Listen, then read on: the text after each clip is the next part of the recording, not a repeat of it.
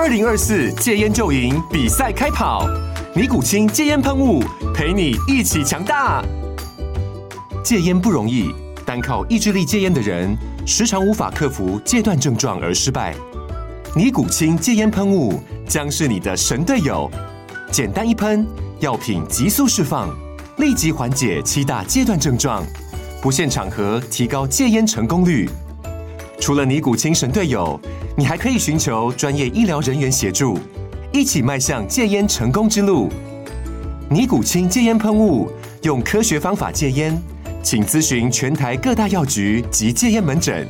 本广告由尼古清戒烟喷雾、胃部药书字第零二七八三五号提供。嘉安家护股份有限公司，台北市中山区民生东路三段二号十楼，北市卫药广字第一一三零三零一九零号。尼古清戒烟喷雾，相伴每个新开始。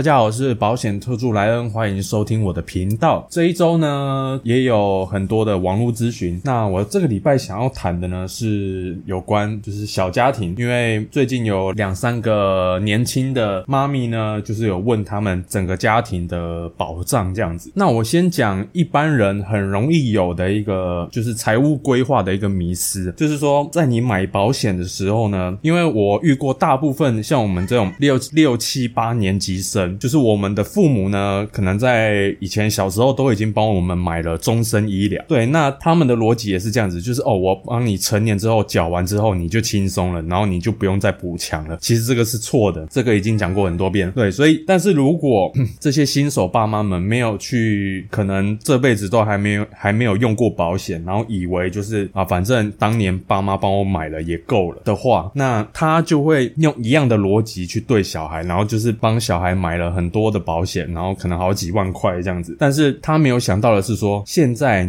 呃爸爸妈妈你自己才是这个家庭的经济支柱，也就是说，当其中有一个人，我们假设双薪家庭好了，其中一个人如果因为生病意外，然后导致你的收入中断的话，其实对于家庭的那个经济压力是非常大的，所以买保险一定是先把大人的保障做足，有余力呢才去帮小朋友买。例如说买双十支啊，还是额度拉得更高啊，这样子。但其实小朋友的双十支也没有很贵啦，在一年大概一年大概两万四，一个月大概两千左右，其实就可以做到很好的保障了。如果你买再高的话，其实 CP 值就没有这么好。不是说商品的 CP 值哦，而是说我们用财务规划的逻辑，就是说，因为毕竟小朋友从零到他成年要创造收入，还有少说有二十年的时间。但是你把他的保障买太高的话，但是关关键在于是你呀，你如果在这他零到二十岁的这段期间是你出事的话，那你就会很麻烦。特别是你的保障还没有做足的时候，不论你是遇到失能，还是高额医疗，还是 甚至是很严重的身故，对家庭来说都是一个灾难了。所以第一个观念就是大人的保障绝对要先做足，再来考虑小孩子的。小孩子的，嗯，上个月我就也有帮一个小家庭做规划。当然嘛，他们预算有限，预算有限，至少年。保费一万出头也可以做到一个最基本的保障，然后把钱把省下来的钱拿去补强自己大人自己的那些医疗保障啊、意外保障这些的，这才是一个比较正确的一个做法。给新手爸妈一个就是这个观念是非常重要的，就是你们自己的保障要先做足，然后再来考虑小朋友的。那再来第二个重点呢，就是我遇到的这几位年轻就是年轻的妈咪们，现在保险业务很喜欢推嘛，看你有小孩就推你储蓄险啊。说哦，可以帮小孩子存教育基金啊，然后可能存个几年后啊，就可以可能上大学啊，甚至要出国留学啊什么之类的。我的一个一个案例是二十年的保单，美金保单，一个是六年的美金保单。前面几集我已经有提到了嘛，就是坦白讲，你要累积财富这件事情呢，就是不要找保险来做。对，所以那个可以去听我的，就是有关分红保单的那一集，你可以去听看看为什么我不推荐这种储蓄险，特别是常年。期的。然后昨天呢，我也才在那个靠北保险业里面，然后诶还是同乡的，同乡的一个花莲人呢，就是在上面靠背说，哦，就是业务直接卖他的妈妈二十年期的保单。那妈妈这样子算少说缴完啦，至少也有至少要六七十岁啦。那坦白讲，我觉得这个业务真的是很敢卖。那当然，我是觉得非常不适合卖这种商品啊。那这个年轻人呢，也就是发现到这个猫腻在哪里，所以他就偷文靠背这个业务，就是很不开心啊。然后就是要叫那个业务已读不回啊，打电话也不接啊，冷处理这样子。然后他就不爽，然后发到这个那个粉砖上面来抱怨这样子。有关纯孩子的教育基金这一部分呢，稍后我们再来谈。那其实我最主要讲的就是说，其实你们应该要先去做你们的退休规划，退休规划要大于小孩子的教育金，因为年轻一点的三十岁结婚，那你就我们假设六十岁、六十五岁退休的话，那你还还有三十年的时间。那可能比较晚的，可能四十岁的、四十多岁的，就是二十年，所以年数会更少。那你想要，那其实我们的退休规划的最终目标就是要有稳定的现金流嘛？对。那在你还能工作的时候，其实你应该要做的就是赶快提早做退休的规划。对，因为其实可能二十多岁出社会的时候，你会觉得哦，离退休还远。然后三十岁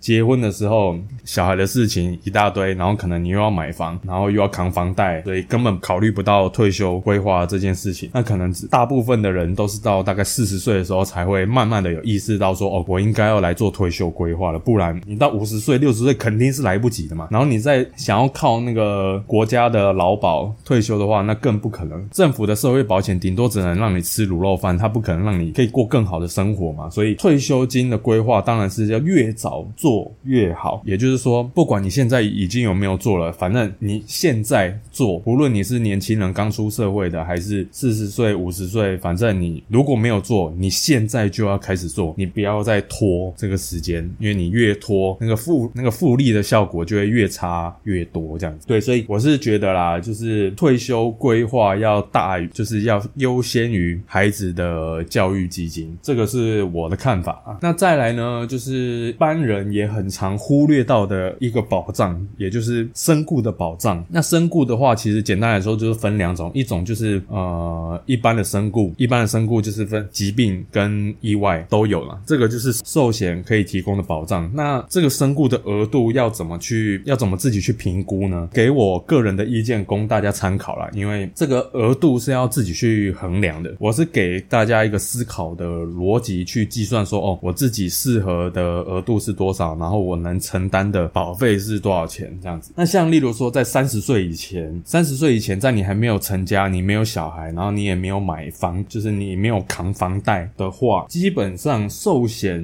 嗯，寿险就不是一个太大的重点，顶多就是买个可能是那个终身寿险是一个主约的成本，那就是你必须要花的成本，对，可以付一些基本的丧葬费这样子。所以在三十岁以前，在成家以前呢，其实寿险不是你主要关注的重点，你的重点应该是放在失能跟高额的医疗保障。我们可以也可以用很便宜的保费去买到很高的保障，这个就是意外险的身故。其实随便规划都有五百万啊，这个五百万的意外身故金其实还包含了意外失能，所以我觉得至少最基本的小资族应该也要有五百万的意外身故金的额度，在三十岁以前成家以前，你应该要有这个额度这样。那再来呢？假设我们已经成家立业了，然后有买房了，然后有小朋友了，对，那这个时候呢，你就必须要有一些寿险的保障。我觉得最基本、最基本，夫妻两人的寿险额度至少要等于你们的房贷额度。也就是说，房子你们贷了一千万，假设一千万，那至少先生跟太太至少要各五百，或者是说你们可以用收入去分配，可能先生赚的比较多，那他可能扛比较，就是可以付比较多的保费去买，可能六百万、七百万的房贷。对，那如果太太就是看第一个是可以均分，就是五百五百，另外一种就是按经济能力去分，对，这样子也可以。对，这个是最基本的啦，我觉得。对，当然最好的状况就是房贷如果是一千的话，那就是先生跟太太各一千嘛，这样是比较好一点啊。但是大部分的人可能比较坦白讲，你如果要买到，我们就不要说一千啦，你光是五百万的寿险额度，以小资家庭来说，其实也没几个人可以买到这个额度。对啊，因为你你光是买前面的什么双十支、重大伤病、病、癌症，还有失能，光是这些加起来三四十岁保费也要三四万跑不掉。然后你要再加这个五可能五百万以上五百万的定期寿险，其实也要一万多块。坦白讲是不便宜啦，所以这就是为什么哦，大部分其实我接触到的一些客户呢，寿险额度其实都偏低啦。对，唯独呃最近一位客户呃，那是刚好那一家的保险业务就是专门在打这个高额寿险的一个市市场，所以我那位网络的客户呢，刚好他有买七百万的定期寿险。那我觉得这样子的规划是算合理啦，对啊，因为他有小孩，然后也有要扛房贷，那他能负担这样子的保费，经济能力也够，其实买这种七百万的定期寿险保障其实是很是很合理的啦，所以我也没有乱接人家的保单，所以我就让我的客户好好的那个七百万的定期寿险就是继续缴下去。如果你能买到跟你的房贷额度一样的话，其实我是觉得已经是够好了啦。那当然，如果你的收入又更高的话，你要再加当然是没问题，因为我看很多的一般的保险业务啦，他就会跟你算嘛。第一个是房贷，房贷额度，再来你的小朋友，小朋友可能现在是十岁，然后离他成年大学毕业，呃，假设是二十二岁，所以还有十二年的时间，然后他就会跟你去算哦，这个十二年之间啊，每年要花多少钱，生活费多少钱，学费多少钱，然后上大学多少钱？我告诉你，随便加起来，你光是一个，不要说两个小孩啊，你光是一个小孩从零到二十二岁这样子加，少说也要花个三四百跑不掉了，三四百应该是很穷养了。你看三四百，三四百万再加你的房贷，你这样子光是这样子加，随随便便都破千万了，对啊。但是有必要到说每一个人都要买到破千万的寿险保障吗？我觉得呃不见得，因为毕竟收入是有限的，我们我们想要让家人过更好生活的欲望是无限的所以我们必须要要衡量自己的预算啊，就是做做自己能做到的事情，不要说哦，我特别怕我走可能突然走了，然后没人照顾啊，然后可能房子保不住啊这种的，我是觉得没必要那么恐慌啊。但是我们还是要有基本的保障，也就是说要买寿险不是不行，但是你也不能为了买保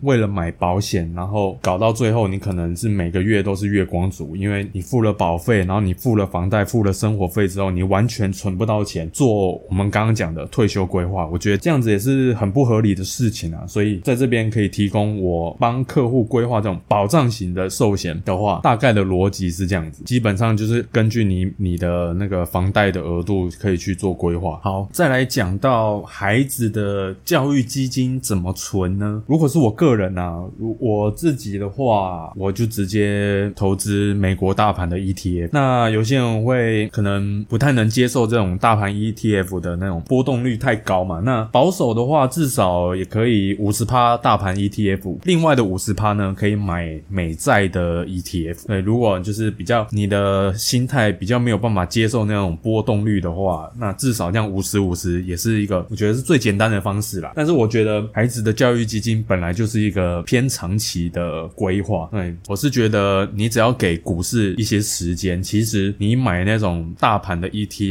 长期下来，即便你每次买你都是买在最高点，历史的数据已经告诉你，即便你每一年你都是地狱倒霉鬼，你都买在最高点，其实你都不会亏。对，因为股市长期而言依旧就是向上成长的，只是你需要一点耐心，然后你需要一点时间。对，因为你投资的标的都是世界级一流的好公司的股票嘛。对，那再加上你投的是大盘 ETF，像是标普五百，那标普五百本身就是有用市值的机制去筛好公司、坏公司。对，所以其实它早就已经自动去帮你筛掉那些不好的公司。所以其实为什么说大盘 ETF 才可以去当存股，而不要拿个股去当存股？像很多，我记得很多台湾的一些就是讲投资的名人吧，很多啊，就是很喜欢存那个金融股当存股，因为金融股以台湾人的角度就是股息股嘛，就是很稳定。但是你看啊，最近这一两年的关系，升息也好，然后防疫保单的影响也好，然后不是有很多的金控业、金融业，他们股息原本前面还给的蛮高的，但是今年给的很烂，甚至不发。个人是觉得啊，其实金融业本身就是一个很不稳定的一个产业，因为讲白一点，全世界的金融业就看一个人的脸色，就是联准会的脸色。他说升息就升息，他说降息就降息，然后要 QE 就 QE。我们台湾的金融业就是会被美国的央行受影响。这个变动的因素是掌握在别人的手上，那这样子它其实就是一个不稳定的一个企业。虽然长期来看，因为美国少说已经 Q E 了近十年嘛，所以走了一个长期的大多头，但是现在就是因为通膨太高，所以才要升息，硬是要把那个通膨打下来，不然你让世界从高通膨走到恶性的通膨，这绝对不是一件好事嘛。美国是绝对不会让这种事情发生，所以才会拼命的在这一两年之间疯狂的升息。最简单的理由就是把通膨打下来。现在各个大企业，什么脸书也好，微软也好，亚马逊也好，每一个都在裁员，而且这个裁员还是到现在还是继续的在裁。这个我坦白讲，这个就是美国政府想要看到的，他就是要让经济衰退，他要衰退之后，那才有通膨压下去之后，过后才可以谈怎么去复苏。对，其实为什么说哦，呃，一个景气，一个经济的循环，大概就是十年之间，就是因为这样子。简单来说，美国的联准会就像是那个火车头啊，你的速经济成长的速度又不能拉太快，拉太快呢会脱轨，但是你又不能太慢，太慢的话呢，就是可能会导致很多人的失业，那这样子也不是一件好事。所以整体的世界的经济其实就是这样子玩的嘛，就是控制通膨。那经济萧条的时候，拼命的 QE 啊啊 QE 的时候，简单来讲就是就是股市涨的时候啊，这个逻辑非常的简单啊。那只是说，当我们有足够的知识去认清这个世界上的金融，这个世界上的经济是怎么运作的时候，那你就可以借由这个情势，然后去做自己的资产配置，这样子，然后才可以被利用这个局势呢，然后让自己可以尽早的财富自由，这样子，这个才是我们做财务规划，呃，最主要要去学习的地方啊。所以回过头来讲，假设你有能力去操作个股，我觉得可以让孩子一起体验这种零股息的感觉。我举个例子，例如说小朋友喜欢吃麦当劳，你就跟他说：“哦，这一笔钱，我们一个套餐可能两百块。那两百块如果是用你买麦当劳的股票，要花多少钱？每一季发的股息，然后就可以买这么一餐。就是你可以让孩子在这种投资这种东西，其实是很生活化的。我时常跟我的客户一直讲，你只要去思考说，你每天一睁开眼睛，你把钱花在哪个地方上，这个就是可以投资的东西。比如就是石油啊、医疗啊、吃的、生活层面一些日常用品，这些都是非常刚性需求的东西，这些都可以投资，而只是你愿不愿意去了解而已。如果是小朋友的话，我就会买一个迪士尼的股票，去跟他讲说，哦，就是每个月每一天存这个零用钱，然后去投资这个游乐园的公司，然后可以让让他帮你创造更多的钱回来，这样子，我觉得可以用小朋友有兴趣的东西，顺便跟他讲说，哦，这个世界上的就是投资这件事情是怎么来的，那为什么投资这么重要？这样子，那才不会说，哦，小朋友等到成年了，成年之后才开始认识这些金融工具，然后才认识这些金融业的业务，然后他也没判断能力，然后就等着被人家学。对我是觉得，与其存孩子的教育基金，我觉得更重要的是，你身为父母的如何给孩子一个正确的理财观念。那这个理财观念呢，你自己必须要先修好这一门课，然后你才能好好的去教育你的孩子。对我觉得，不管我未来的小孩想要走什么样的路，我觉得我对他唯一的要求就是你要把你自己的财务规划给管理好。那其他的，你要想要走什么行业，我觉得无所谓，因为我觉得只要一个人从他出社会开始就可以打理好自己的财务，我觉得即便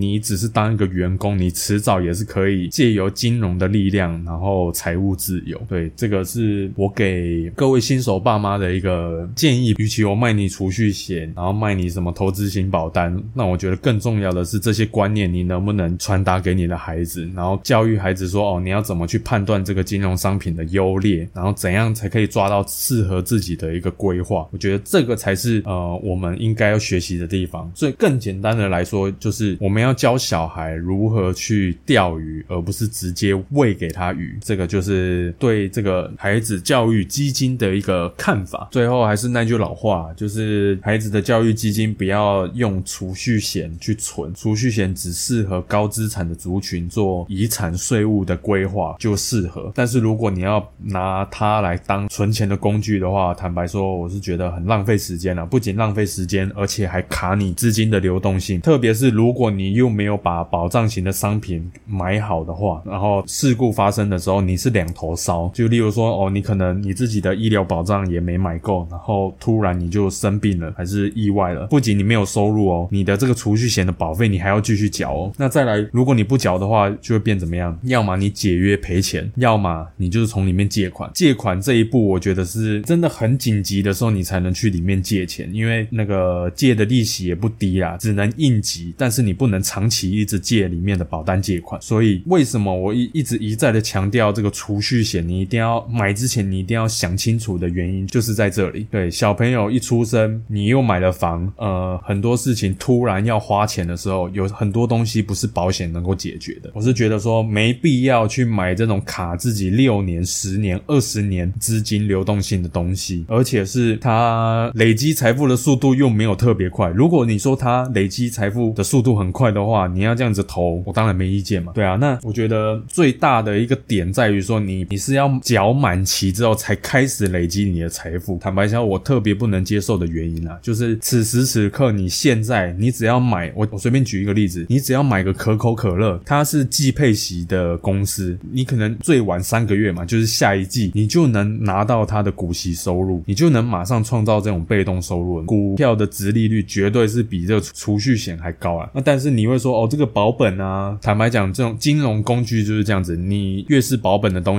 那相对的它累积财富的速度肯定是没有比较快嘛。大部分的人呢，就是资产就是小资主嘛，小资主要的就是可以快速的累积财富，但是这种所谓的快速又不是说你整天在那边炒短线做波段，我不是这个意思哦。我指的快速的累积财富，就是你长期投资好公司的股票，然后透过这些公司它创造它的利润，利润呢，然后又可以分给股东。我觉得这样子才是一个好的一个循环，而不是在那边有点像台股现在这个样子，就是每天一到五开盘，然后就大家冲来冲去，然后就是搞来搞去这样子。我就觉得台股现在就是对我来说啊，就像是一个赌场一样啊，对啊。那因为毕竟台股的市场就是这么的小，那很容易被三大法人给玩嘛，对啊。我看很其实很多的做那种当冲仔还是做那种短线的，其实坦白讲，他们就是看三大法人的脸色，然后就去跟这一波的公式，然后去一起赚钱而已。那有人赚钱就有人赔钱嘛。那我自认啊，我玩不赢这些人，我的资讯量也没有这么的快速，对，所以我就很认份的去做长期投资。但长期投资，我从大概一九年、二零年开始投资美股，到现在，到现在，即便去年大盘因为升息的关系直接下杀二十趴，我到现在我还是获利的，对啊，所以我是觉得投资真的不难啊，难是难在你有没有耐心找到好公司，然后用合理的价格去买买它，然后长期持有，其实就是这么的简单啊，只是看你要不要去做而已。这个呢，就是我想要分享给各位的一些，就是做财务规划的心得吧。对，就是有别于一般保险业务会给你的一些既定的思维，因为保险业务它就只能卖保险，它接触最多的也就是保险这个商品，它就是比较少去研究什么啊股票啊基金啊啊基金有可能会有，因为有投资型保单嘛。股票啊股票可能是大部分保险业务最不希望你们碰的，因为肯定会说呃那个股票很危险呐，呃波动又大啊什么的，你买储蓄险最好啊。很简单嘛，因为它你买股票保险业务赚不到钱，所以最重要的是我们要各取所需，然后分散风险，不要把钱单压在任何一个金融工具上面，这样子才是一个比较合适的做法。对，所以这一集节目就跟大家分享到这边，那我们我们下周再见。